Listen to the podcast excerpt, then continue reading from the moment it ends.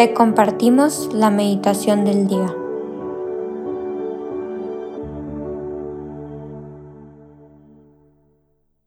En el nombre del Padre, y del Hijo, y del Espíritu Santo. Amén.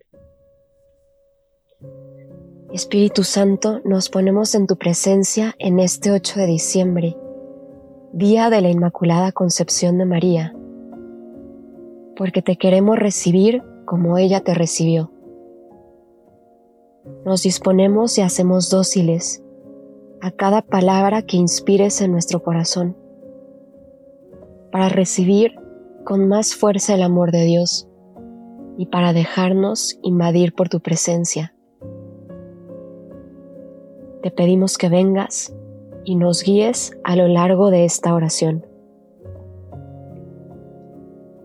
Hoy, 8 de diciembre, vamos a leer el siguiente pasaje del Evangelio que se encuentra en Lucas 1, 26 al 36. Al sexto mes envió Dios al ángel Gabriel a una ciudad de Galilea llamada Nazaret, a una joven desposada con un hombre llamado José, de la descendencia de David. El nombre de la joven era María. El ángel entró donde estaba María y le dijo, Alégrate, llena de gracia, el Señor está contigo. Al oír estas palabras, ella quedó desconcertada y se preguntaba qué significaba tal saludo. El ángel le dijo, No temas, María, pues Dios te ha concedido su favor. Concebirás y darás a luz un hijo, al que pondrás por nombre Jesús él será grande, será llamado Hijo del Altísimo. El Señor Dios le dará el trono de David su padre, reinará sobre la descendencia de Jacob por siempre, y su reino no tendrá fin. María dijo al ángel, ¿Cómo será esto, pues no tengo relaciones con ningún hombre? El ángel le contestó, El Espíritu Santo vendrá sobre ti y el poder del Altísimo te cubrirá con su sombra. El que va a nacer será santo y será llamado Hijo de Dios.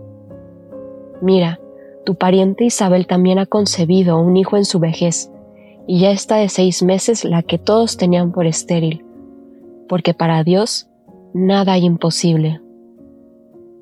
María dijo, Aquí está la esclava del Señor, que me suceda como tú dices y el ángel la dejó. Palabra del Señor, gloria a ti, Señor Jesús. Para este momento de oración, quisiera que nos fijáramos en los personajes de esta escena. Por un lado tenemos al ángel, el mensajero, el enviado de Dios, que viene a decirle a María cuál será su misión. Pero con todo anuncio de una misión, a lo largo de toda la Sagrada Escritura, viene el anuncio del amor de Dios. Dios no nos da una misión solo de una manera utilitarista para cumplir un propósito, un fin, sino porque nos ama, porque Él sabe qué es lo mejor para nosotros porque Él logra ver cuál va a ser nuestra mejor versión y sabe que en esa mejor versión podremos cumplir con una misión que Él nos confía. Dios nos confía una misión. ¿Quiénes somos nosotros para que Dios Todopoderoso se fije en cada uno y nos tenga esta confianza de entregarnos un plan, de entregarnos a ciertas personas a quienes vamos a afectar con nuestra entrega diaria. Quizá en este momento podemos pensar en quiénes han sido esos ángeles en nuestra vida, a través de qué medios Dios nos ha anunciado nuestra misión. Puedes pensar en algún momento de oración, en alguna persona que te dijo una frase y que te llegó mucho al corazón y te hizo tomar un rumbo en tu vida. Puedes pensar en algún momento en que estabas leyendo la Sagrada Escritura y cómo iluminó tu camino de vida. Dios nos está enviando a estos ángeles constantemente. Trata de hacer memoria. Conecta con la memoria de tu corazón para conectar así con esta experiencia que tuvo María en el momento de la Anunciación. ¿Cómo se sintió ella al recibir un ángel que le decía lo que iba a ser de su vida? Que le presentaba un panorama distinto, un panorama novedoso. Y ahora pasemos a ver a María. Ella, una niña de Nazaret, pequeñita, humilde, sencilla. Quizás se encontraba en su casa, quizá estaba rezando. En varias pinturas nos la ponen así, que ella estaba en un momento de oración y de pronto llegó el ángel. María se encontraba en su vida ordinaria. No tenía planeado que ese día llegara el ángel.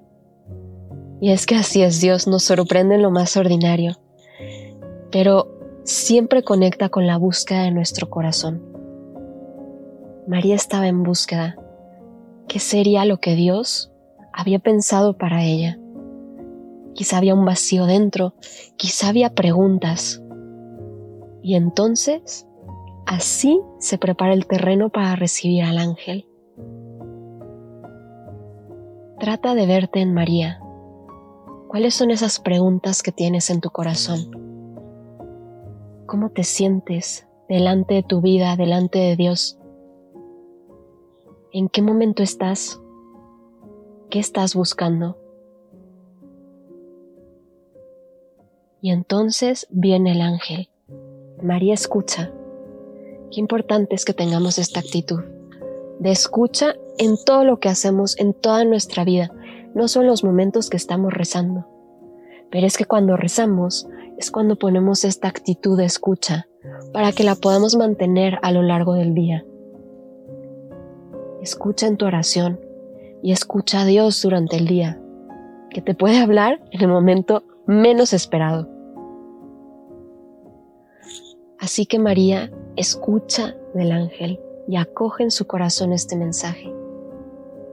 Ella se pregunta, ¿cómo será esto? Porque no entiende, o sea, no logra ver qué es lo que el ángel le quiere decir y cómo va a pasar esto. Está bien preguntarle a Dios, ¿Y cómo quieres que haga esto, Señor? ¿Cómo quieres que te responda a esto que me pides? Preguntarle, no dar por hecho. A veces nosotros nos damos ya las respuestas. Quizá Dios te pide estudiar algo y ya tienes medio claro el camino, pero le has preguntado a Él cómo quiere que estudies eso. ¿De qué manera? ¿En qué universidad? ¿Con qué personas? En qué camino, Dios viene a iluminar también estos detalles de nuestra vida. María pregunta el cómo, el ángel le responde, y dentro todo le hace sentido. Y es por eso que María se dispone a dar el sí más grande que ha dado una mujer en la humanidad. He aquí la esclava del Señor hágase en mí según tu palabra. Hágase en mí. Qué hermoso poder abandonarnos así a la voluntad del Padre, ponernos en sus manos, soltarnos en ese abrazo amoroso del Padre. Pidámosle a la Santísima Virgen que nos ayude, que nos enseñe a tener esta actitud, a disponernos una y otra vez, siempre que sea necesario. Que ella nos regale esta gracia de decirle, hágase en mí según tu palabra.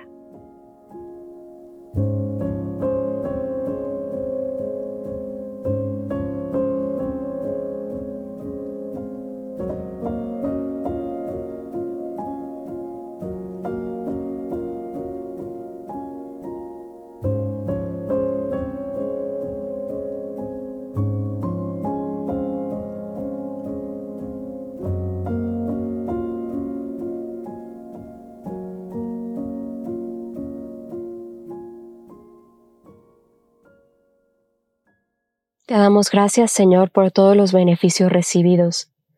A ti que vives y reinas por los siglos de los siglos. Amén. Cristo Rey nuestro, venga tu reino. María, Reina de los Apóstoles, enséñanos a orar. En el nombre del Padre, y del Hijo, y del Espíritu Santo. Amén.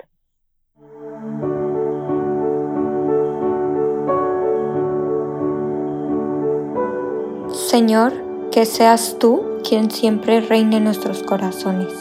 Los invitamos a que se queden en diálogo con Él. Nos escuchamos mañana.